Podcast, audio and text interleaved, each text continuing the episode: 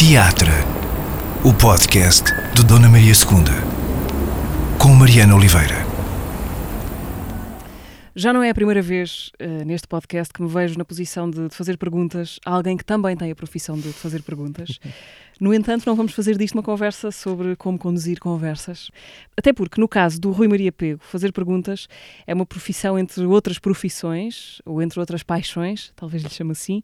No último ano e tal, dois anos, o Rui Maria Pego uh, saiu de Portugal, voltou a Portugal. Agora é um dos atores selecionados para, uh, para a muito restrita lista uh, da fornada anual uh, que participa na École des Maîtres, um projeto internacional de, de formação teatral. em Portugal, o Dona Maria II é um dos teatros organizadores. Suspeito que vamos falar de, de, mudanças, de ímpetos de mudança, de razões para a mudança, de ser ator, de querer ser ator, de querer ser melhor ator, uhum. uh, talvez de querer ser o melhor ator. Ah. o Rui Maria Pego é também apresentador, locutor de rádio, artista de outras variedades. e agora vou deixar de falar do Rui Maria Pego na terceira pessoa porque, porque ele está aqui à minha frente. Olá, sim. Rui. Olá. E obrigada por vir, Olá, por teres aceitado o convite para vir Ah, claro que sim, claro que sim. primeiro agradeço esta introdução. É sempre uma situação para mim um bocado como sair do corpo ser eu o entrevistado. Ou seja, fico sempre naquela do ai meu Deus, vou, vou começar a dizer disparates a qualquer momento. Mas fico muito contente de estar aqui porque acho que mais do que poder falar com pessoas é poder falar com pessoas que te estão a ouvir. E eu acho que a escuta é muito importante, seja uhum. no que for, seja como ator, seja no trabalho que fazemos entrevistas, seja na vida. E, e, acho que tem sido isso que eu tenho andado à procura, não só escutar melhor os outros, mas escutar melhor a mim. Uhum. E portanto, os meus processos de transformação e de mudança vêm nesse sentido, ou seja, de procurar encontrar-me naquilo que é, se calhar, a minha verdadeira pele. Essência. Essência. Hum. Essência. Por acaso na escola há uma altura que tipo, what are your three essences? Que é quando, uhum. mas é uma parte um bocado mais chata de marketing.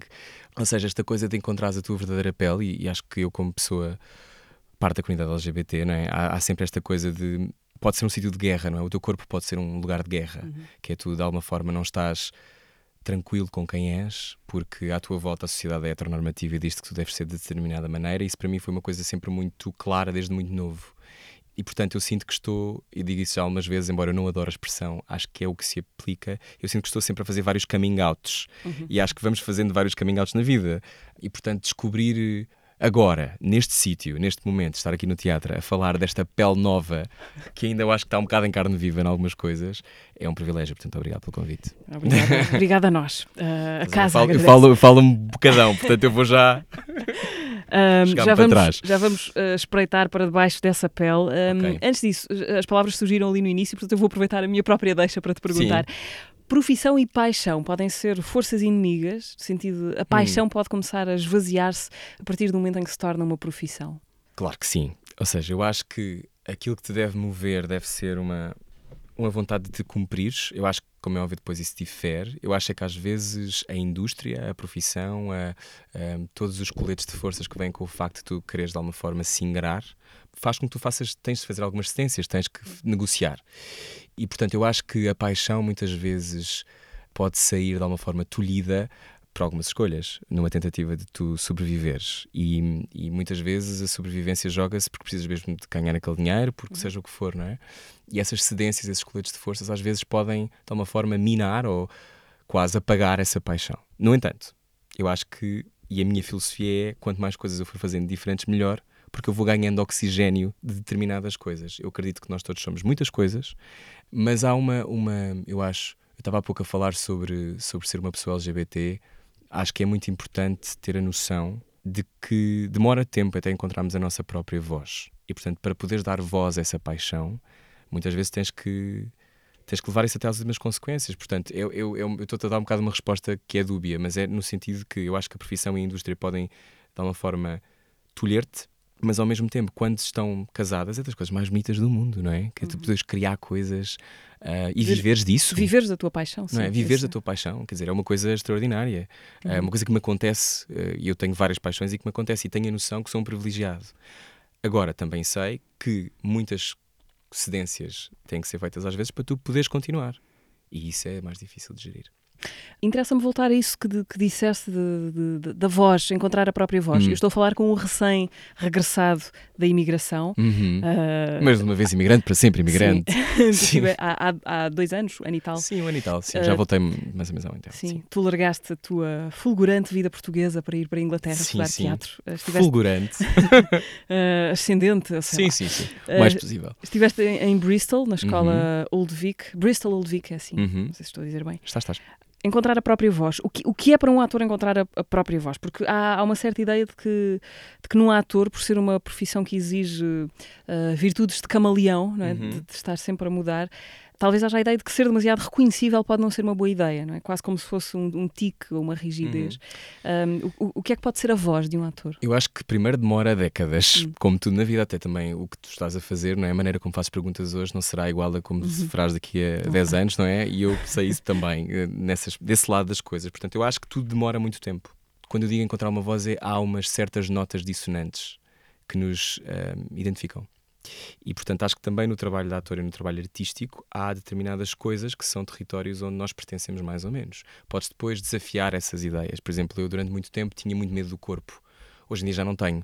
E uma das razões porque eu fui estudar foi eu quero ter tempo para errar e fazer de corvo e de texugo e fazer do que tiver que fazer e de, e de deixar de ter medo de poder ser outras coisas e, e- e estar sempre alicerçado na palavra Hum. ou numa voz bonita, ou seja o que for. Que é também uma voz inventada, não é? A minha Sim. voz, por exemplo, eh, até é mais aguda às vezes. E eu, durante muito tempo, eu já falei disto várias vezes em algumas entrevistas, que é eu inventei uma voz mais grave porque sabia que funcionava melhor em rádio e porque era também uma maneira de me defender e ser mais másculo. Portanto, isto é verdade, ou seja, há, há, há tantas opressões, não é? pequenas opressões, que são desde a maneira como controlas os gestos. Portanto, há pouco respondendo à tua pergunta sobre ser reconhecível ou não, sem dúvida que quando ninguém sabe quem tu és, não há uma expectativa sobre quem tu possas ser. Tem um lado mau que é esse, ou seja, é mais difícil tu partir as expectativas. Eu estou neste momento a atravessar esse período, ou seja, é natural eu trabalhar vários anos, trabalhar 15 anos não é, como apresentador, há- como ator muito menos, pá, há 6 ou 7, e não de uma forma tão, se calhar, eh, séria e tão dedicada, e ainda por cima com, agora posso dizer, com pretensões artísticas, nunca as tive. Eu, agora, a partir do momento em que vou estudar e que sinto que, de alguma maneira, me dediquei a isso, ahm, não vou parar à École des Maîtres porque quer passar um verão diferente, não é? É porque tenho de Uma certeza. experiência. É uma experiência de vida. Já fiz um Interrail, portanto eu já vivi isso. Mas eu queria muito ter a experiência, por exemplo, de me poder experimentar. Mas esta, esta expectativa que os outros podem ter sobre quem nós somos, é de, é eles é que têm que lidar com isso. Sim. E esta negociação, para mim, não é absolutamente fácil. Mas não posso deixar de, de me tentar inventar porque os outros têm expectativas sobre o que eu posso ou não posso ser. Eu estar aqui a falar contigo sobre isto, para muitas pessoas é o quê? Mas ele agora. Mas ele agora, ai, também é isto. Uhum. E há duas versões disto. Há pessoas que acham ótimo e que bom e querem ver até o que é que pode dar, e há outras que pensam, por que não ficas quieto no teu canto? E isto é válido, cada pessoa terá a sua opinião, mas o que eu não quero é deixar de poder competir e fazer coisas e, e- e poder eu transformar-me no que quiser, porque há quem ache que tu não podes ser várias coisas. Uhum. Sendo que ser reconhecível às vezes pode ser difícil para um ator, porque permite que tu desapareças menos. Ou seja, a minha personagem média ou neutra nunca é totalmente neutra, porque tu se calhar já viste a minha cara, não É é? difícil descolar todas as imagens que já vimos. É, mas eu vou fazer isso com uma centrifugadora. Rui, entre o que esperavas que Bristol fosse e o que Bristol foi, Sim. entre o que querias que Bristol te desse e o que Bristol te deu, Sim. como é que correu o teu ano de aluno na Foi Old Vic? Tipo, sofri muito, chorei muito, foi horrível muitas vezes, mas ao mesmo tempo foi o melhor que eu poderia ter imaginado. Eu digo que já disse isto algumas vezes, que é, foi um bocadinho melhor do que eu poderia ter imaginado. Eu tentei várias escolas antes, tipo, eu tentei a NYU, a Tisch, tentei a Juilliard, fiz audição na Juilliard, fui trucidado, eh, passei algumas audições em ambas, depois em Yale quase entrei, fiquei nos finalistas de um, de um dos dias e, e depois cometi um erro numa audição e fui estúpido e escolhi um monólogo errado e fui despachado, pronto. Mas aquela coisa dos 50, 25, 15, 5, 13, o teu nome numa parede, estas coisas eu vivi já à tarde, não é? já aos 30. E portanto, quando eu entrei no Old Vic, que fiz a audição em plena pandemia, estava naquela do, bom, eu nunca tentei a Inglaterra, pode ser que. E deu. E foi tudo aquilo que eu queria. E depois há uma coisa engraçada em Bristol que eles nunca falam dos alumni. Ninguém te diz, bom, aqui estava o Daniel Day-Lewis e aqui estava a Olivia Colman e mais à frente estava, sei lá, a Olivia Williams. Tipo, não te falam disto. Nunca. Mas tens uma sensação de que aquilo é uma maternidade Uhum. Não tu é- já sabes isso, não precisas que Sim. te digam. Sim, Como aqueles restaurantes que têm nas paredes os, É, eh, as fotos com os famosos que lá foram. Sim, mas eles não, eles não falam muito disso e, e não há nunca uma coisa, uma obsessão com se és bom ou se és mau. Uhum. A pergunta constante é: is it clear? Hum. Ou seja, o teu trabalho é claro ou não é claro? Estás a passar alguma coisa para quem te está a ver ou não? Não é sobre, ah, ele é muito bom, ele é super talentoso. Aliás, eles nem usam muito a expressão talented. E pronto, ia tendo várias, eh, várias desregulações internas eh, nos dias em que estreava coisas. eh, quando fiz Chekhov, Tudo as- em inglês, não é? tudo em inglês, não é? Portanto, de repente tenho aquele momento, estou a fazer a gaivota e sou o Dr. Dorn e, e de repente penso, espera, eu estou a fazer Chekhov pela primeira vez em inglês no Moldvik e depois fui lá para trás, tive um breakdown e voltei.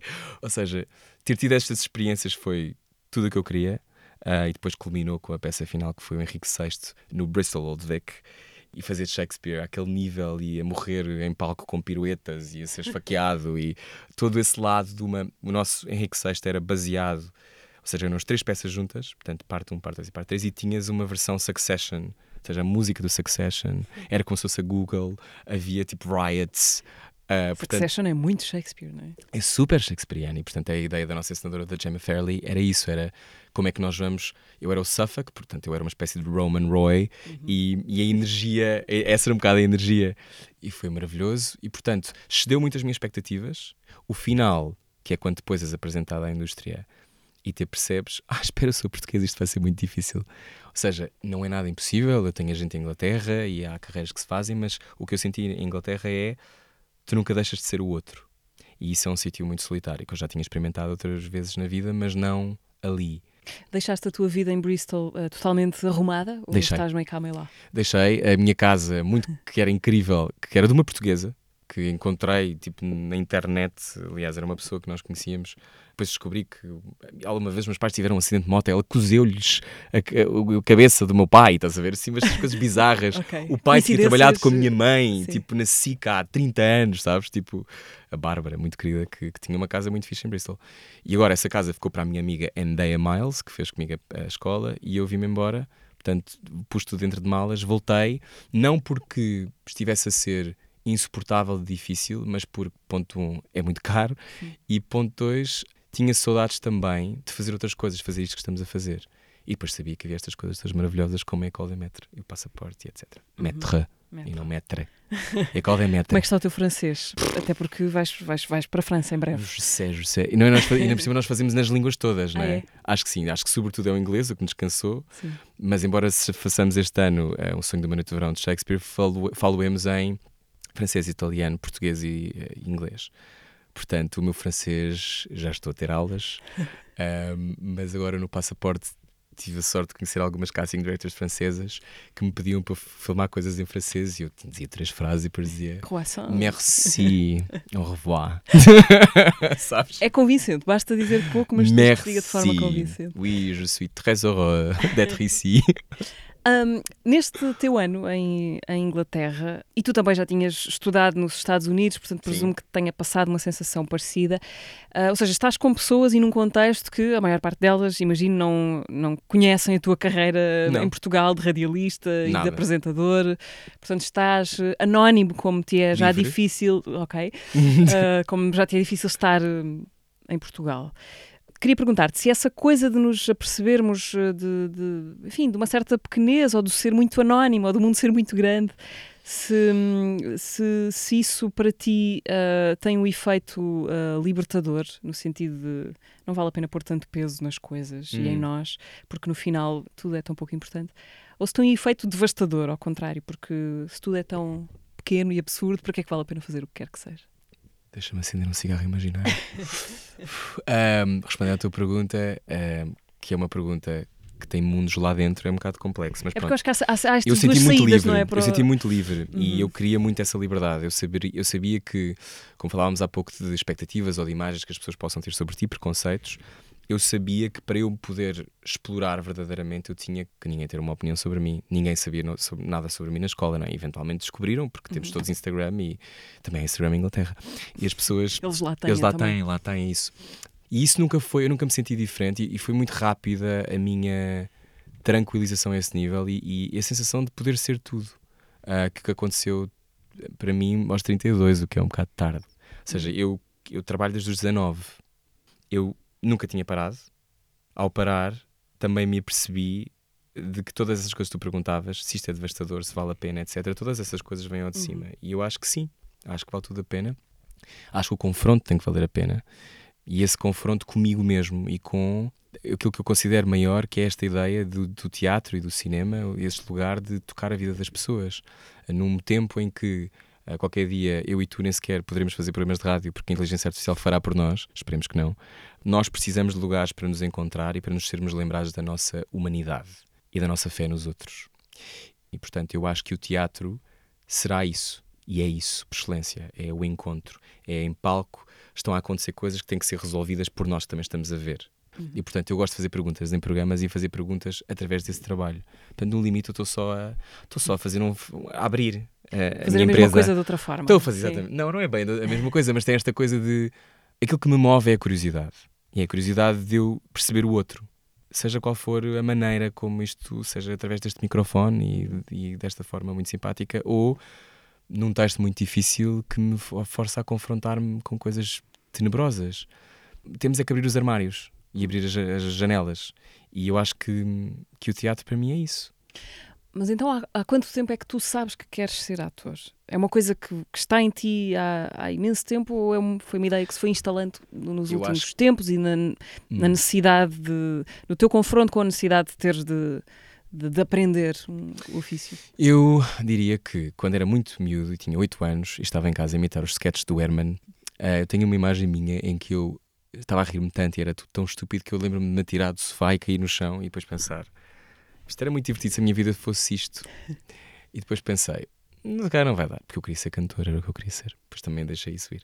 Embora tenha cantado na Avenida Q. Exato, ser ator dá para ser essas coisas todas. Lá está, eh, mas, mas eu achava, eu fui para direito, a minha vida foi completamente diferente, mas eu, eu acho que queria, não tinha coragem de o ser. Porque eu acho que este, este, fazer as coisas a este nível implica tu teres a coragem de te revelares e de, eu acho, eu sinto muito mais exposto num palco do que a conversar contigo. Não é, Uhum. e tu podes-me fazer perguntas mais íntimas e mais.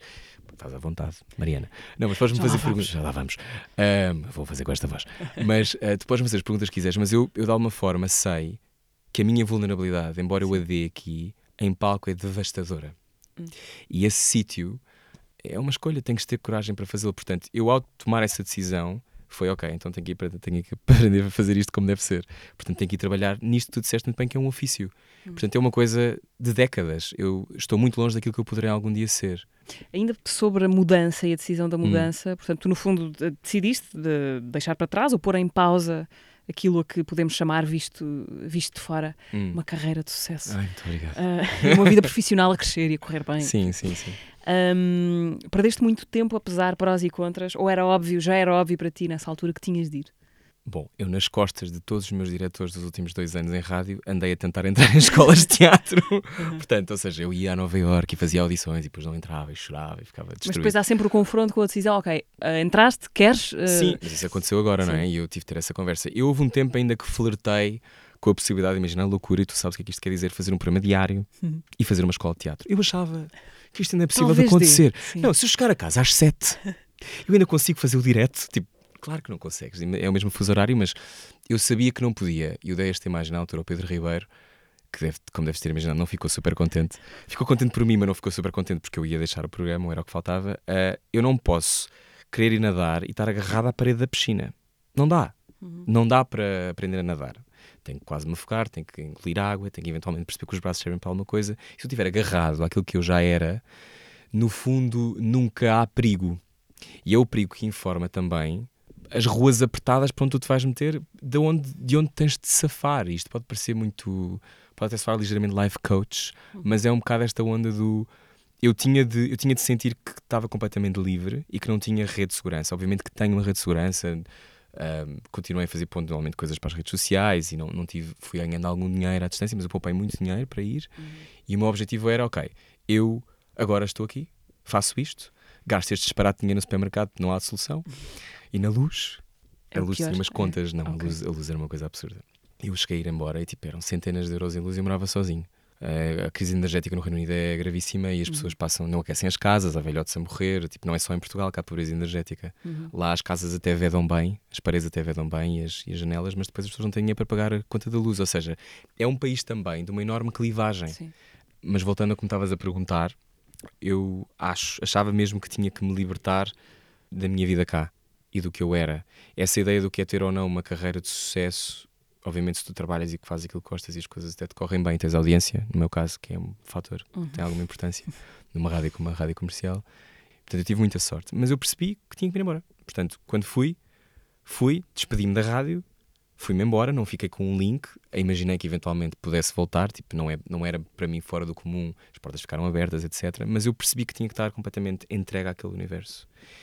E acho que fiz muito bem. Tu abriste ali a, a porta da autoajuda e eu vou entrar Ah, por por ela. favor, vamos a isso. Não, porque há uma, hum, no fundo, quando falamos de mudança ou desta tua mudança, aquilo de que estamos a falar é de abdicar de uma posição de conforto, não é? de um certo conforto. Sim. Eu acho muito curiosa a expressão zona de conforto, porque a palavra conforto, a não ser quando participa nesta expressão, zona de conforto, é uma coisa boa, não é? As pessoas, eh, nós queremos alcançar, quere- queremos alcançar isso, é uma coisa que nos deixa satisfeitos quando Uhum. lá chegamos, quando temos conforto. Olha, nas casas, lá está, é uma coisa boa. Uhum. Ah, mas o conforto, a zona de conforto, é um conforto traiçoeiro, ah, não sei. Mata-te. Ahm, pois, como é que se distingue o conforto bom, ou seja, aquilo que, enfim, queremos isto, não é? Quero Uhum. estar numa casa com aquecida, do conforto que é uma espécie de canto da sereia, não é? Que nos amolece e impede de progredir. Que bela imagem, eu acho que é mesmo isso. Eu acho que hum, aquilo que nos, de alguma forma, retira a cor, Hum. aquilo que nos, de alguma forma, nos torna mais passivos, é uma, uma espécie de láudano, não é? Tu ficas um bocadinho assim meio. Isto é fixe, não é? A minha vida é fixe, mas depois pode não ter vertigem e pode não ter rasgo. E há pessoas que lidam muito bem com isso. Eu não sou uma dessas pessoas. Eu não gosto de coisas mornas, ah, eu preciso de vertigem eh, na vida. Não, não quer dizer que hoje já sei que as relações não têm que ser assim, não têm que ser tóxicas, mas eh, amorosas falo. Mas, ou seja, eu, eu quero ter vertigem nas minhas escolhas, porque eu ir fazer a école de maître, eu, eu já estou com medo, não é? Ainda não aconteceu, já estou com medo. Mas eu sei que eu me vou espalhar e vou ter vários problemas que eu vou ter que resolver, mas eu, mas eu fico vivo nessa hipótese. É tipo, ah, isto vai acontecer, sei lá o que é que pode acontecer. Vou de certeza fazer um disparate em Milão e não vou saber dizer não sei o quê. E estas coisas, e a partilha com as outras pessoas, a, cena do- a ideia do erro, e, eu durante muito tempo quis ser muito perfeito e, e a perfeição. hum, eu sou meticuloso numa série de coisas que faço, até na maneira como comunico, muitas vezes utilizo a palavra que eu quero mesmo usar. Hum, e os últimos anos têm sido de tentar partir essa, esse lado do conforto que vem com já cheguei aqui a um sítio qualquer e vou ficar por aqui, vou estacionar. E o estacionar não tem mal, não é para mim. École des Maîtres. Uhum. Ahm, depois de Bristol, estás prestes a embarcar noutro, noutra etapa formativa. És um dos Sim. selecionados para a École des Maîtres deste ano. Ahm, queres explicar aos nossos ouvintes lá em casa Até me arrepiei. O que é, que é a École des Maîtres? Então, a École des Maîtres é um programa de aperfeiçoamento teatral que acontece em comunhão de vários teatros europeus, não é? Escolhem quatro atores de cada país. É um projeto que existe, acho, há 31 anos, esta é a 31 edição. E a ideia é juntar atores, artistas, que é uma palavra com a qual eu ainda tenho alguma dificuldade de me chamar a minha artista. Ator já consigo um bocadinho mais, mas depois às vezes trabalho consigo com grandes ensinadores que depois penso, está calado, não achas nada, que és um ator ainda, não és nada, és uma plasticina ainda um bocadinho torta. Mas hum, isto para dizer que são, a ideia é um encontro entre estas pessoas que juntas e encenadas por um eh, encenador considerado um maître, um mestre, somos levados a produzir, em tempo recorde, um projeto teatral. E neste caso é o Sonho de uma Noite de Verão, misturado com ah, os fantasmas do Goya. Portanto, eu estou para ver, Mariana, o que é que vai acontecer. Basicamente, começas a ter uma residência artística que nós começamos em Angers, que eu até há pouco tempo dizia Angers, e depois disseram-me, não, Rui, é Angers. E eu, ok, é Angers. Descobriste a tempo. Descobri Antes o de tempo, chegar lá. chegar lá. Estamos em Angers. não, estamos em Angers. E, e portanto, Angers é o primeiro sítio. E depois temos, assim, há um sítio maravilhoso que se chama Passariano di Codroipo, que é o sítio onde vamos. E depois uh, Reims, ah, Milão, Coimbra, Ah, Lisboa. Mas dizias bem ou dizias... Não dizia mal, dizia rem. Sonho de rem. Sonho de rem de verão. Era o que era. Mas pronto, o meu francês, como podem ver, precisa de ajuda. Mas isto para dizer que trabalharemos com este encenador franco-argentino que se chama Marcial Di Fonzobo, que é o diretor do Teatro Nacional de Cannes que eu dizia bem, não dizia quem, dizia quem, mas KN. KN, KN ou Cane, não, não é a mesma coisa. E portanto, depois nós fazemos este trabalho que são quatro belgas, quatro italianos, quatro portugueses e quatro franceses. Tenho amigos que já fizeram no passado, que me dizem que foi das melhores experiências da vida deles e que amaram, mas que é muito trabalho. Uh, e que tu, em tempo recorde, imagina, na primeira semana, 10 dias, tens que já ter um espetáculo. Ou seja, não tens aquela coisa típica de estou três meses a trabalhar uma coisa, é no- é. numa É. criação que agora vai ser mostrada na sala de estúdio de não sei de onde. Não, é, ok, nós começámos isto ontem e agora vamos levar a esta cidade estas pessoas de quem eu não falo a língua. Também vai, vai ter uh, apresentações portuguesas Terá em Coimbra e em Lisboa. outubro. Estou Sim. em, estou em, ok. Acho Uh, que dois primeiro e quatro, Lisboa sim. e depois, e depois Coimbra. Uhum. Uh, Com pena minha, não será no Nacional, embora a audição tenha sido, foi lá. foi lá, não foi, era para ser aqui na Tobis, mas não, mas não deu para ser aqui na Tobis, portanto fizemos lá e portanto tive a experiência de ser ter a audição com os meus colegas ne- nesse palco e foi uma coisa estranhíssima porque é um palco muito grande onde eu nunca tinha estado. Ou melhor, já tinha estado uma vez, mas nunca tinha estado como ator. É um E palco quase, quase tão grande como a plateia, não é? Quando E é gigantesco, está- é muito alto, eu não Sim. tinha noção que era tão alto e, e foi fixe. Deu-me medo, mas foi fixe. Há bocadinho queria te perguntar, por causa do- de- de- da tua entrada no Old Vic, Hum. uh, na Old Vic, e agora o Ecole, Maîtres também é por candidatura. Uhum. Os momentos em que recebes as notícias, os sims, uh, guarda-los. Lembras-te? soube que entrei no Old Vic, na Old Vic, whatever, entrei. O Old Vic, foste, podias ter ido comemorar para o Old Vic. o Ah, bar. não, não, não, embora o Old Vic Bar aqui na Avenida de bar- Roma. exatamente. Mas já sim. estive lá no outro dia e tirei uma fotografia e mandei aos meus amigos. Eh, onde eu ia pai com 18 anos, sabes? Beber, tipo, muito nervoso, um copo de vinho branco. Eh, acho que ou, ou um safari cola, sim, sim, mesmo a bilhar. Malibu Ahm, eu soube da Juilliard na rádio e ia tendo, tipo, passaste a audição internacional, tens que ir a Nova York. E fiquei. Aí. Old Vic, sob à porta das Amoreiras, Ok. Que é improvável. E agarrei uma pessoa random e ab- abracei-a e disse: Eu adorei! Sabes? Tipo, uma coisa muito feliz. Já a Ecole des Maîtres soube em casa e depois comecei a ligar a toda a gente. E disse: Ai, não acredito, não acredito, não acredito, eu vou mesmo. E eu já, tô, já tenho uma proveta idade, não é? Tenho 34. Claro. Só poderia participar, eu ainda poderia participar no próximo. Ah, porque há um limite. Sim, é até aos de 35. Ok. Portanto, ainda bem que vou numa altura em que ainda me consigo mexer, Mariana. Em que as costas Ainda ainda estou. Na assim ciática tanto. não, ainda não me está a atacar tanto como, no passado. Es- Estes momentos de, formação, Uhum. Inglaterra, agora é Maîtres, do que tu gostas? É de, de atravessar o, o- caminho, de estar com aquelas pessoas, enfim, de, de sorver aqueles momentos que numa aula podem. Uma aula pode ser uma coisa muito inspiradora e muito Uhum. transformadora, mas é uma bolha, não é? Sim. O que tu gostas é disso ou é da ideia de fim? Ou seja, estás ali para porque queres ser uma coisa lá à frente e aquilo é o sítio por onde precisas de passar. Hum. Eu diria, durante muito tempo, diria eu quero que venha a seguir, Hum. porque sou ansioso, mas percebi, eh, entretanto, que é preciso tempo para chegar aos lugares, não é? É preciso os lugares, neste sentido, o próximo lugar que, tu serás, não é? O sítio onde tu, tu acabarás. Eu, o processo em si é muito importante. Ahm, eu adoro ensaiar, eu por mim ensaio 10 horas por dia, o que é um disparate, ninguém quer isto, não faz sentido nenhum, mas eu sou um bocado obsessivo e portanto gosto muito de levar as coisas e, e o rigor. Eu gosto muito de rigor. Eu sou muito desligado, de, imagina, não sei onde é estão os recibos de nada, este tipo de coisas, mas depois sou muito rigoroso nestas coisas. No trabalho, na- nas horas. E, portanto, fazer um processo destes é tu viveres nessa bolha, mas com a noção que estás a fazer isto em conjunto. Isso é de uma beleza tremenda. Eu quero muito ter medo. E isto dá muito medo. E, portanto, fazer estas coisas tal vertigem. é porque. Pressão para quê? Hum. Ah, são o que é que. Para, para ir fazer coisas que não me suscitam. Quer dizer, entrar em direto numa rádio com um milhão de pessoas a ouvir dá um certo frio na barriga, mas já não me dá medo. Sim. Às vezes dá quando digo um disparate ou meto a música errada, mas, ou errei ninguém nos botões, também deves ter essa experiência, né? Ai, sou sete botões, eu não queria nada.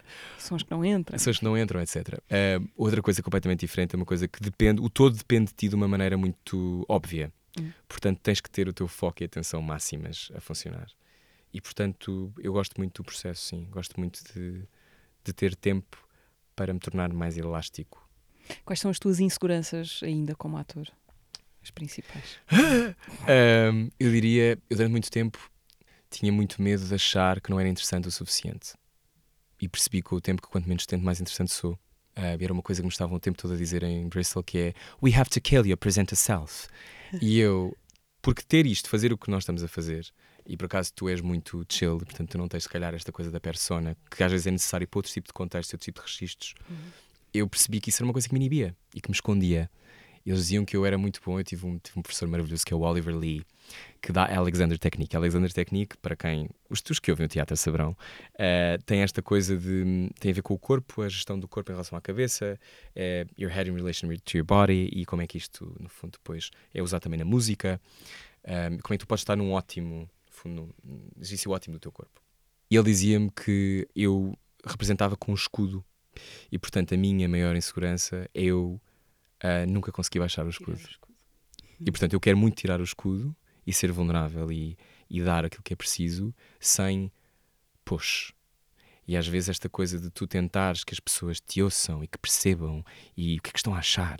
E também uma coisa que tem a ver com a rádio e com a televisão mais mainstream, que é não mude canal, não mude canal. Tu de repente ficas demasiado consciente disso e não te perdes. E eu tenho que estar em relação contigo na cena. Eu não posso estar preocupado se as pessoas estão ou não a ouvir. E isso foi uma das coisas também que me disseram lá, que era It's not your job. Tipo, não é o teu trabalho. Estás preocupado se eles estão a perceber ou não a história. Tens é que viver a história. Isso foi útil. Portanto, as minhas inseguranças vêm desse sítio de, uh, às vezes, ter medo de não ser suficiente. Acho que isso é transversal. Sim. Mas confiar que o trabalho está lá e, e, e só é possível quando tu trabalhas muito. E a figura do, do mestre, já que falamos da, da École hum. des Maîtres, existe para ti? Quem foi o teu mestre, ou os teus mestres? Uau! Uh, olha, eu tive vários. A caminho do Old Vic houve pessoas que foram importantes na minha vida, uh, mas que de alguma maneira foram um bocado abrindo portas para aquilo que eu achava que poderia fazer. A Diana Castle, que é uma coach que, que vive em LA um, e que veio cá a Portugal pontualmente, foi uma pessoa importante nesse sentido. Uh, e depois lá, lá este Oliver Lee, o Oliver é muito engraçado, porque o Oliver está o tempo todo, ele pergunta, imagina, faz um monólogo e mexeste duas vezes a cabeça. É uma coisa super British, não é? Que é tipo, não te uhum. mexes, tudo contido. Eles achavam que eu tinha muitas emoções, como deves imaginar. A da altura fui puxado para uma sala para falar sobre a minha raiva.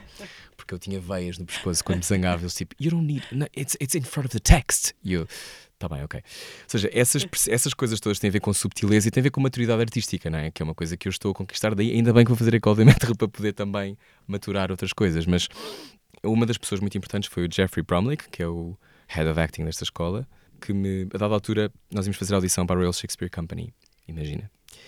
E eu queria fazer o Ricardo II, que adoro e que darava um dia fazer. Olá, Teatro Nacional, gostava muito, um dia. Um, e portanto eu ia fazer esse monólogo. E eu cometi o erro de perguntar a seis pessoas diferentes, seis mestres diferentes, o que é que eles achavam do meu monólogo. Portanto, eu entrei em. Fiquei entupido de opiniões, não é? Que é se, se o Cowan, que tinha trabalhado na RADA, achava isto, o Jeffrey Brumley, que tinha feito o Ricardo II, achava isto, o Paul Chesterton, que é o diretor da escola, acha não sei o quê, e de repente os mestres todos, que têm a sua leitura, que tentam passá-la para ti, não é? E estão a olhar para ti e veem aquilo que eles querem ver, que é a lógica deles. Portanto, eu acho que os mestres foram muito importantes, todas estas pessoas que eu nomeei foram importantes, mas é importante perceber que os mestres são pessoas e que não acertam em tudo e que é importante saber ouvir para que tu te possas elevar, mas percebendo que tu tens direito a ter uma opinião e tu tens a tua voz e o teu olhar.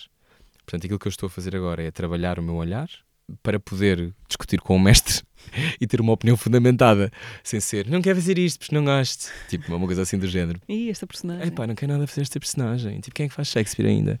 Às vezes havia lá isso na escola e caía da cadeira. E a criatividade para ti? Porque ela também existe, não é? No trabalho uhum. de ator e nas outras coisas que, e nas outras coisas todas que, que fazes. Portanto, uhum. até geral nesse sentido. Um, a criatividade para ti está relacionada, é, é, é, mais uma coisa de estar eh, muito tempo sozinha a percorrer as tuas sinapses, uh, ou é uma coisa de, de, andar no mundo e de aproveitar as faíscas ateadas por aí, enfim, por uma coisa que se ouviu, por uma conversa, hum. uma coisa que alguém disse, que alguém fez. De onde é que vêm as ideias? Mais? Ah, boa pergunta. Tudo isso. Uh, eu diria que a criatividade está também quando tu consegues abrandar o teu ritmo este é um tempo onde o ritmo te é imposto, não é o ritmo que tu. É o ritmo da urgência, não é? É o ritmo do eu tenho que responder à mensagem, eu tenho que ter uma coisa gira para dizer já, uh, eu tenho que ser tudo ao mesmo tempo, interessante, lovable, uh, ao mesmo tempo eficaz, ao mesmo tempo polite, tipo uma série de coisas. Uhum. E eu acho que quanto mais eu abrando o meu ritmo, mais a minha criatividade é, é honesta, no sentido em que está menos poluída Eu entrevistei a Carminho há pouco tempo e a Carminho dizia que não via nada no Instagram e o que ela fazia era ir para o IKEA ver garfos. Porque o Instagram é entupia e, e ver filmes e séries é entupia, o que eu acho maravilhoso. Imaginar que ela não vê uma série há 10 anos, duvido, não é? Mas ela dizia isto, eu acho que obviamente depois deve, deve ver pontualmente, mas era esta coisa de ela utiliza os mesmos canais para criar. Portanto, ela, se estiver ensopada de outras coisas, não vai criar nada. Eu não sou tão extraordinário quanto a Carminho, nem tenho, esta, nem tenho este talento, mas também reconheço que quanto mais distante eu estou daquilo que é uma narrativa comum, mais coisas diferentes tenho para dizer e para aportar ao que quer que seja. Uhum. Portanto, eu que até gosto de redes sociais e até gosto de estar em ligação, não é? De, se não trabalhava numa rádio, tenho um lado que é eu moro no campo, longe de Lisboa, porque preciso muito tempo sozinho porque sou também um falso extrovertido, né? sou muito mais introvertido do que pareço, e é nesse lugar, nesse sítio, nesse lago pouco visitado, que eu encontro coisas mais interessantes, não só para dizer, mas para pôr no que, no que estou a criar. Uhum. Um, e se eu não tiver esse recuo, fico genérico. Uhum. E não quer nada ser genérico, embora às vezes seja inevitável. Por outro lado, às vezes o dia a dia frenético, lá está aí sem tempo, uh, tem, tem, muito, tem riqueza de ideias, ah, não é? Só tem. não temos é tempo para processar. Essa é atropelada, não é? Sim e parecendo que não, uh, atropelar tem, pode ter as suas benesses, pode dar um seguro que te paga a casa, não é? Mas também te pode perder as pernas e, e não me apetecia nada. Mas há, mas há este lado de uma de sentir que é preciso ausência. Uhum. Uh, a, minha, a minha ida para fora é também uma ausência. Nós não temos sempre que fazer parte. Podemos estar ausentar-nos do discurso. E há esta expectativa, sobretudo de pessoas que estão no ar ou que têm lugares com visibilidade, de estarem sempre a dizer coisas. Eu não tenho nada para dizer muitas vezes. E que sorte, que bom. Um, Saúl Ricardo, uh, ah. a Avenida Q foi a tua primeira grande experiência Sim, foi em a minha primeira, primeira mesmo. primeira todas. mesmo, Sim. ok. E em teatro musical, especificamente. Sim. Como é que lá foste parar? Como é que foste Olha, parar fiz um casting, uh, foi muito louco. Ou seja, eu fiz um casting, estava eu a trabalhar na Mega e gravei-me a cantar Jason Mraz, I'm Yours porque queriam ouvir-me cantar e nunca me tinham ouvido cantar e pediram-me para eu mandar. E eu mandei e disseram: Ah, se calhar podes vir cá. E eu, está bem. E fui a uma casa no Restelo, porque a Avenida Q, antes de ser a Avenida Q, era da casa do Gonçalo Castelo Branco e a tentarmos arranjar dinheiro para fazer. Fizemos um showcase para as pessoas verem e depois investiram e aconteceu a Avenida Q. Mas eu fiz um casting na altura, cantei e, em pessoa e o Rui Mel disse: Está bem. E depois foi o meu pânico de eu danço muito mal eu tinha feito o Filho da Mãe, não é, que eu tinha escrito, portanto, Filho da Mãe eu dominava tudo. É? Fizeste tudo, Filho da Mãe, escrever Sim, fiz com, a, fiz com a Susana Romana, Sim. escrevi com a Susana Romana e, e, eu representava, e no fundo era eu decidia, não quero esta cena, quero aquela cena, também quer dizer, com os enormes recursos do canal que, que Uma grande produção. Uma grande, grande produção, que era de manhã faziam comigo oito cenas, imagina até à uma, oito. E depois iam fazer os programas do Alvin e o Inferno e tipo, eram outras coisas. Portanto, era. Tenho muitas saudades do canal Q, adoro o canal Q e um abraço à Marisa Salvador, que era a produtora que levou comigo nessa altura e que até do ponto de vista pessoal é uma altura complicada na minha família, em que uma das minhas irmãs estava particularmente doente e eu tinha acabado uma relação, imagina, e inventei o filho da mãe. Fui para a uhum. Islândia, chorei, mas também fica bem, não é? Fui para a Islândia, tinha uma Islândia daquelas... é um ótimo sítio para chorar. Fogo, que vai, se vai chorar para algum lado, que vai chorar para a Islândia. Um, mas eu na altura, eu sempre quis ir à Islândia porque eu achava que pronto, que um sítio que acredita que 72%, 72% das pessoas acreditam em elfos é um sítio onde eu acho que tenho de ir. E foi o que foi que eu encontrei. Eles às vezes, é verdade, eles às vezes não fazem estradas porque não querem fazer uma disrupção num santuário de elfos. Podem chatear a Galadriel, não é? Tipo, ninguém quer isso. Pronto, e então fui à Islândia, chorei, não sei o quê, e percebi que a minha vida tinha toda de mudar. Aconteceu o filho da mãe, e quando vou fazer a avenida aqui, fui para Nova York. Entrei na New York Film Academy, e tive um mês e meio na New York Film Academy e pensei, isto, esse teatro musical não é bem para mim, porque a disciplina do teatro musical é tremenda. É muito complicado fazer teatro musical e nós temos alguns exemplos muito bem-sucedidos, o Nuno Queimado, a Madalena Alberto, que Nuno Queimado foi o Hamilton no West End. A Madalena Alberto foi a Evita, tipo, fazem coisas extraordinárias. E é preciso uma, uma disciplina tremenda. A Avenida Q foi um processo muito doloroso para mim, porque eu nunca tinha feito. E portanto os meus instintos eram muitas vezes, ou seja, na cena talvez pudessem ser bons, mas depois eu virava-me para a frente, como se estivesse, agora foste o microfone, uhum. para a frente como se estivesse a apresentar, sabes? Sim. Em vez de estar virado. Como se tivesse uma câmara. Sim. E o Rui Mel sofreu muito comigo, não é? Deu muito uhum. na cabeça. Foi um processo muito bom e nós tivemos. Eu cresci muito. O primeiro mês, eu acho, em cena, achei que ia morrer, ia ter uma síncope diariamente e depois, progressivamente, percebi: à ah, espera, eu adoro isto. e adoro aquilo que estamos a fazer. Saúl Ricardo foi ver a peça. Foi ver. Foi ver, imagina, eu saio eu vestido de Saúl, eu interpretava o Saúl. No original, Gary Coleman, que é uma figura mítica da televisão norte-americana, era a personagem que eu, que eu faria, só que em Portugal nós adaptámos e, portanto, arranjámos outra estrela que tivesse sido roubada pelos pais, Saúl. Aí é o que eu digo, eu saio e digo, eu sou o Saúl das Rimas Geniais, eu já fui rico, mas fui roubado pelos meus pais. E olho, e está o Saúl Ricardo na, na segunda fila assim. Mas depois sabias que ele lá estava? sabia que Ah, ele vinha que ele um vinha nesse dia, dia. não Ah. sabia que ele vinha naquela semana, naquele dia. E quando saio o vejo, eu pensei, o que é que eu faço? O que é que eu faço? Mas ele foi muito, muito querido. Ele já sabia que fazia parte da peça, não é? Sim. Foi muito, muito querido e, olha, uma lição de humildade imensa. O que lhe aconteceu não, não se deseja a ninguém. Ele, aos 18 anos, chegou à conta bancária e tinha 10 euros. Os pais tinham ficado com o dinheiro todo durante a adolescência dele e durante desde os 8 anos a cantar a bacalhau quer qualquer coisa, não é? E portanto é, é uma lição enorme de humildade e ele não, não se importou nada de, de estar na peça. E até ficou muito contente na altura e a mulher dele e tirámos fotografias e, e ele, ele muito querido pedia bilhetes para ir ver às vezes e nós estávamos, claro, e dizíamos, não, mas vem sempre que quiseres, porque isto és tu, não é? Ah, e foi muito bom. Eu gostei muito de fazer a Avenida Q e também, também passei, foi um bocadinho uma espécie de prova de fogo, não é? Porque nós fizemos muitos espetáculos, nós tivemos três anos em cena, com três temporadas diferentes.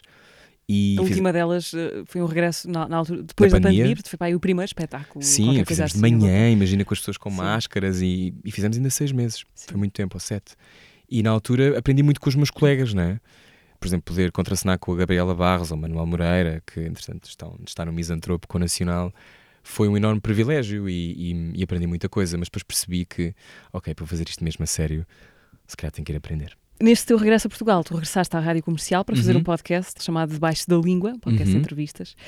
Tinhas vontade de voltar à rádio? Tinha, não tinha vontade de voltar à rádio diária. Uhum. Ou seja, a pressão de ter um convidado todos os dias ou de estar no ar todos os dias não era uma coisa que me apetecesse de facto fazer. O que no nosso meio não é super bem entendido. E eu queria muito ter um programa de entrevistas outra vez. Eventualmente passará no FM, não será agora, será mais para o final do ano, acho eu. As melhores conversas passarão. Uhum. Não são muitas, são duas ou três que vale a pena. E foi muito bom voltar, porque eu sabia que tinha coisas novas para perguntar. Sim. E portanto vinha daí. Uma é? das consequências de entrevistar muita gente todos os dias é. começamos a repetir-nos, não é? Como em Eu- todas as coisas. Eu entrevistei mais de 500 pessoas. Pois, é muita durante o Era o gente. que Faltava. É muita gente. E a dada O, o altura, Era que faltava era diário, Sim, todos os dias, uma pessoa. Uma Sim. conversa grande. uma conversa de uma hora, uma hora e meia, todos os dias, com a Ana Martins. Ou seja, chegávamos à loucura de ter na mesma semana, tipo a Simone de Oliveira, a Helena Sacadura Cabral e o Bagão Félix, e depois de repente o David Carreira. Tipo, era assim uma, uma, uma série, uma, uma conjugação que só é possível numa rádio mainstream, não é? Mas depois também podíamos ir à Zia Soares, ou podíamos conversar com o Vasco Araújo, ou falar com a Cláudia Varjão, e eh, logo depois o Tim dos Chutos. E esse lado foi muito fixe, eu adorei fazer esse programa. Mas depois, ao voltar, eu queria que fosse uma coisa diferente. E portanto, eu sou muito menos ahm, regrado no que faço no ar, digo imensos disparates. Há umas alturas em que a minha dicção está perfeita, outras em que eu me como todo e não estou a fazer nada, não estou a dizer nada de jeito, como de resto nesta entrevista. Ahm, Não confirmo. é, Obrigado, Eh, és muito querida. Mas há este lado de uma. Eu queria liberdade total e o podcast permite isso, não é? E, e pronto, e tenho entrevistado pessoas, também já, já percebi que estou mais maduro numas coisas, mas que me continuo a repetir noutras. Já contei aquela história há bocado da Sukawa It's On Your Job, pai, quatro vezes a quatro entrevistados diferentes. Numa de, sabes que eu também acho que. E depois penso, o que estás a fazer? Não faças isso. Ah, mas depois tens os teus universos, as tuas referências e, e tem sido muito fixe. Comecei com, na altura com a Mariana Vanzeler, com a Carminha e com o Fábio Porchat. Olha, já temos ido a muitos universos. Já entrevistei o Marco Martins, o realizador, já falei com, sei lá, um dos meus últimos convidados foi o Ricardo Neves Neves. Portanto, a ideia é ter um- também uma constelação Uhum. como a Guadalupe Amaro, pessoas que eu tenho curiosidade em conhecer.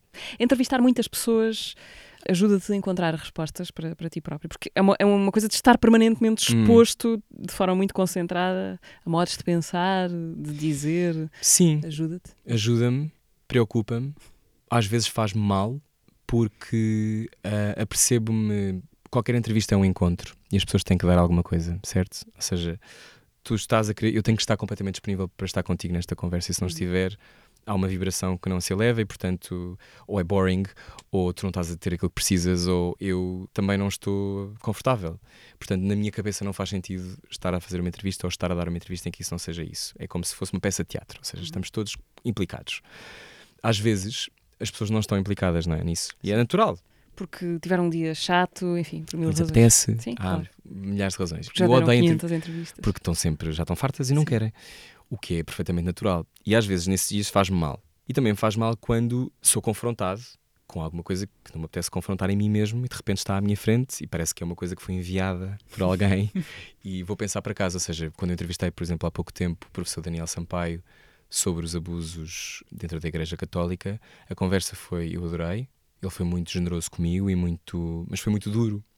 E depois aquilo fica, não é? Que tu, tipo, não é aquela coisa de leva a personagem para casa, não é isso? É quando tu agitas as águas, é inevitável que elas demorem algum tempo a assentar. E, e, portanto, às vezes há entrevistas que, que são, que são isso, que são pesadas, como essa. Essa foi particularmente pesada. E depois, às vezes preocupa-me porque penso, não te perguntei nada de jeito, não foi nada de jeito, não sou preparado como tu, que tens aqui uma preparação fantástica à frente. Isto, isto não é, isto- enfim, isto é, um- isto é uma doença. Não, mas, não, mas ainda bem, sabes? Por exemplo, eu estava-te a dizer que eu não, eu não escrevo, eu não escrevo muito as minhas perguntas. Normalmente tenho, posso ter textos ou coisas preparadas, mas isto às vezes corre muito bem, outras vezes não corre nada bem. Depende também do meu grau de inspiração, tu sabes como é que é, não é? Tipo, Claro. há dias em que estás mais inspirado ou não.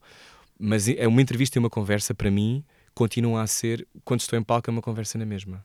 É, nós estamos sempre todos a conversar. A questão é, na minha opinião, o que é mais interessante é o que não é dito, que é também aquilo que o teu corpo revela, Uhum. a tua hesitação, onde é que tu piscas os olhos mais vezes. Ou seja, essas coisas é onde estão normalmente a pergunta seguinte, na minha opinião, onde está o movimento seguinte, a ação seguinte, o que é que a personagem no fundo está a esconder, ou quer revelar, ou é que- qual é o preço que vai pagar por dizer determinada coisa, ou fazer determinada coisa. E para mim, eu quero é que, que haja ação, que haja movimento, Uhum. tanto em palco como numa série, que fiz agora algumas que vão estrear em breve, ou na RTP, ou na, na rádio. Tem que haver ação. Qual é a série que, está, que fizeste? Ah, eu fiz duas séries, uma série que se chama Prisma, realizada por Sónia Balacó e Zé Bernardino, que faz parte da RTP Play, é uma série incrível, que tem cinco episódios, em que cada... é um bocadinho como aquele filme o Crash, em que as personagens estão todas a chocar umas com as outras e, portanto, implicadas na vida uns dos outros. É tipo isto, eu tenho uma personagem muito pequenina, faço de assistente da diretora de uma galeria, que é a Rita Revés, que é uma atriz muito interessante, e foi muito fixe porque a minha personagem é a típica pessoa que só quer desaparecer, mas não consegue. E esse, esse tipo de personagens que tem um lado de uma comicidade muito, muito inadiável, porque é tão óbvia na cara, tipo, tudo é um problema, sabes? Eu adoro fazer essas coisas com humor físico. E depois outra série, eu não sei se posso dizer, eh, estreará acho que em 2024, em que vou estar com a Inês Aspreira e outras pessoas, e vai ser é assim uma coisa muito fora, Ok, que tem a ver com uma app, e mais não posso dizer. ok, para o ano. Para o ano, sim. Paramos aqui, agora deixaste-me hiper consciente dos meus piscares de olho. Deixei, desculpa. Não, mas, mas às vezes não Estou a quer dizer nada. Estou a brincar. Eu, eu, sei lá, eu mexi imensas mãos. Ou Sim. quando eu fizer assim, se me vis a esfregar, agora estou a esfregar aqui, o braço estão a ouvir, é quando eu fico nervoso e estou a- Ok. estou a tentar encontrar uma coisa para dizer. Ou estou a olhar para fora de campo, estou à procura de uma coisa para dizer, estou a ir pescar. Bom, paramos aqui um minuto para recapitular eh, o episódio passado do teatro. Conversámos com a Ana Gil. As artes performativas começam a entrar na minha vida através da música. Se calhar melhor eu pensar muito bem sobre o que quero fazer, porque isto dá-me prazer, eu vou tentar, eu vou levar muitas negas, eu vou levar para trás muita vez, mas eu não posso desistir. É bom ver, é bom observar, é bom ver coisas das quais não se gosta, como é que nós ocupamos o lugar do outro, como é que lidamos com a falta do outro, como é que testamos, erramos, como é que fazemos de novo, portanto está sempre nesse lugar. Tudo aquilo que vocês estão a ver aqui é ilusão, isto é fabricado, é construído. Qual é o passatempo preferido de um prisioneiro? É matar o tempo. O espetáculo parte daqui e aquilo para mim foi uma experiência muito potente, muito intensa. Eu falo disso e ainda vibro com isso e ainda me arrepio. Pronto, aquelas pessoas têm vidas eh, surreais. Coisas que eu só vejo em filmes, coisas que eu nem imagino. Eu chegava ao fim do dia, morta de cansaço, mas ainda ia correr a alta velocidade porque aquilo de alguma forma a adrenalina está toda ali comprimida. Ana Gil, convidada no último episódio do Teatro, o podcast do Dona Maria II, que está disponível no Spotify, YouTube, SoundCloud, Apple Podcasts e Google Podcasts. Ah, Vou-te pedir uma sugestão. O que é que tens para recomendar? Um filme que se chama O Azul do Cafetã, eh, da Mariam Tuzani. É um filme que está disponível na plataforma Filmin e é sobre a beleza e a simplicidade, não só de um cafetã, mas aquilo que ele encerra, ou seja, o filme acontece em Marrocos, é a história de um alfaiate que, que tem que fazer um cafetã uh, específico, num azul muito bonito.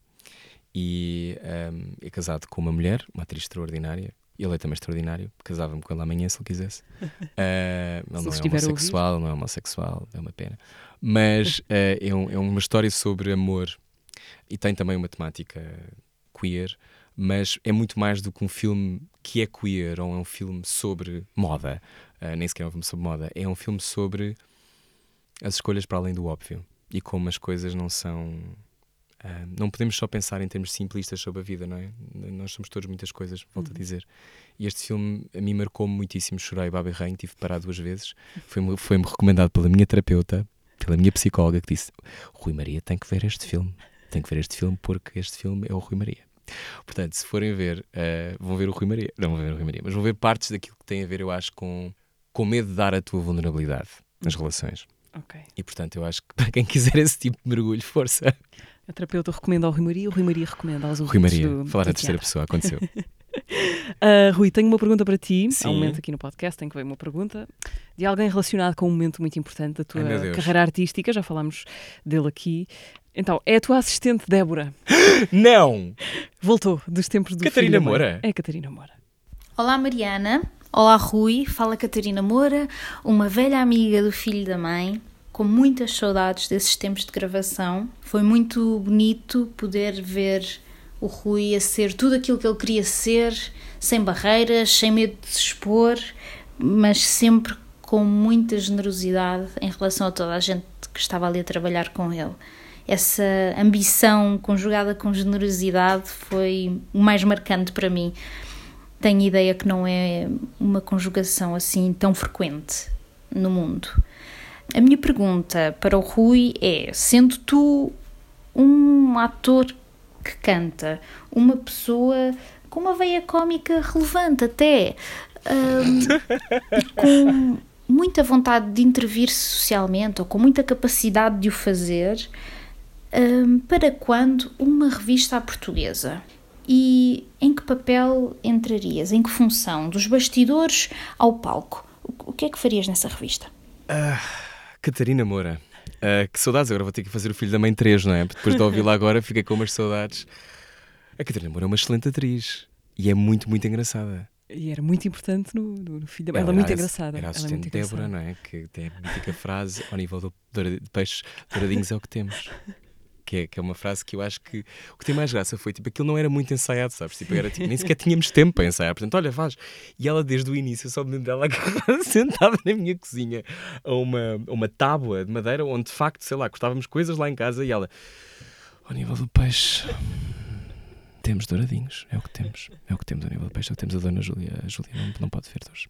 Ou seja, aquela coisa de não poder nunca encontrar a minha mãe, não é? Tipo, a minha mãe só apareceu o braço da minha mãe e coisas assim do género. Olha. A série está toda, deixa-me fazer isto para a série está toda disponível online. Uh, foi muito bom esse tempo, porque, como te digo, foi uma coisa muito absurda. A segunda temporada, ainda mais absurda, foi. Eu vou preso na primeira temporada, spoiler, e depois fiz um musical sobre a minha vida. É que ela entra, da Catarina Moura, ela é maravilhosa. Bom, respondendo à tua pergunta, Catarina. Para quando uma revista à portuguesa é convidarem-me, eu quero ser uh, Lisboa Moderna, também posso ser Lisboa Antiga. Uh, não sei, eu acho que a revista. Eu lembro-me de ver a Tropa Fandanga no Nacional, na altura de Praga, Epá, e morrer a rir. É uma disciplina muito engraçada. A revista é muito engraçada. E eu acho que, sinceramente, há uma série de coisas, tipo a Noite de Reis, que há pouco tempo esteve no Teatro da Trindade. Tem revista, é revista de alguma maneira. E portanto é uma aquela coisa do, da, da, da, influência cómica na vida das pessoas e de, e de, ser um retrato social e dos absurdos que são, que são a nossa vida. Portanto, não sei, no bastidor não me importava ser a pessoa encarregue das perucas, uh, porque se há coisa que eu gosto. Eu lembro-me de uma vez, há muito, muito tempo, ter feito, quando eu fui para o canal aqui, fiz uma coisa chamada Ministério da Cultura, que era uma reportagem que eu fazia semanalmente para o Inferno. E a minha primeira reportagem foi no Teatro Maria Vitória, em que me deixaram pôr aquelas coisas que elas usavam, sabes? Não é bem tipo samba, mas tem assim umas aquelas coisas com plumas e não sei o quê. E eu, claro. As armações. E eu, living my best life. Mas tipo aquela coisa de sim, umas armações enormes. Eu pensei, isto podia ser a minha vida. De estar naqueles bastidores com aquelas roupas extraordinárias. E eu, eu acho que há muitas pessoas que adoram revista, há, muita pessoa, há muitas pessoas em Portugal que trabalham em revista e faz parte de nós. Portanto, E lá está, vai vivendo noutros formatos que não se sejam calhar um o que eu posso fazer é um filho da mãe, Season 3, let's, let's revista. bring back revista, não é? Tipo, eu não sei. Olha, vou pensar nisso. Uma das coisas mais importantes para começar a pensar é, é no nome da revista, que tem que ser uma espécie de trocadilho. Sim, Harry badalhoco, Potter que é não- demais, Harry não é? Potter que é demais já está tomado, já não Pá, pode. Como é que será? Não faço ideia. Um, filho da mãe já decide, pode, pode se propor coisas. Agora não consigo lembrar nenhum nome assim fixe, mas é uma questão também. Se calhar eu posso ligar à Catarina depois e começamos já a trabalhar nisso. Acho que sim, acho que fica aqui um. Nasceu aqui um projeto. Sim, o repto é lançado. Olha, estamos quase a acabar. Uhum. Ahm, eu queria saber se tu sabes dizer os reis de Portugal todos por ordem. Quase. A sério? Uh, Deixa-me cá ver se me lembro ainda. Eu sabia todos, aos 8 anos sabia todos. Eu era um daquelas crianças muito irritantes. Eu andava de um lado com o Atlas e perguntava qual é a capital do Djibouti? E as pessoas queriam, obviamente, sei lá, empurrar da mesa. E, e andava também com, com os reis. Eu, há a mítica história de eu dizer: mãe, mãe, mãe, eu sou monárquico. E minha mãe, porquê? Mãe, porque na monarquia não havia corrupção. Portanto, alguém que não estava a ver o filme todo, certamente. Uh, não sei dizer todos, mas lembro-me de vários. Ou seja, se, queres que eu faça? Se tu quiseres. Ok. Dom Afonso Henriques, certo. Dom Seixas I, Hum. Dom Afonso III, Segundo. segundo, Dom Afonso II, ah, claro, segundo, Dom Sancho II, É. Dom, espera, Afonso III, Dom Dinis, Certo. Dom Dinis já foi, Dom Pedro, Ah, não, não? Dom Afonso IV, Certo? ah, Dom Pedro, Fernando I. Sim. Sim, não, mas Enfim. pronto, sei quase todos, se calhar enganei-me agora, mas sei quase todos. Ok, isto era obviamente uma referência ao facto de seres um diplomado em História. Uh, sim, sou diplomado em História, um, sabe Deus como. Um, foram muitos anos a tentar, uh, não porque não tivesse vontade, mas porque não tinha vida para lá ir. Eu era uma espécie, acho eu, de fantasma que aparecia de repente numa frequência, as pessoas ficavam paradas a olhar para mim e depois, tipo, tinha 12, a Portugal medieval e ia-me embora.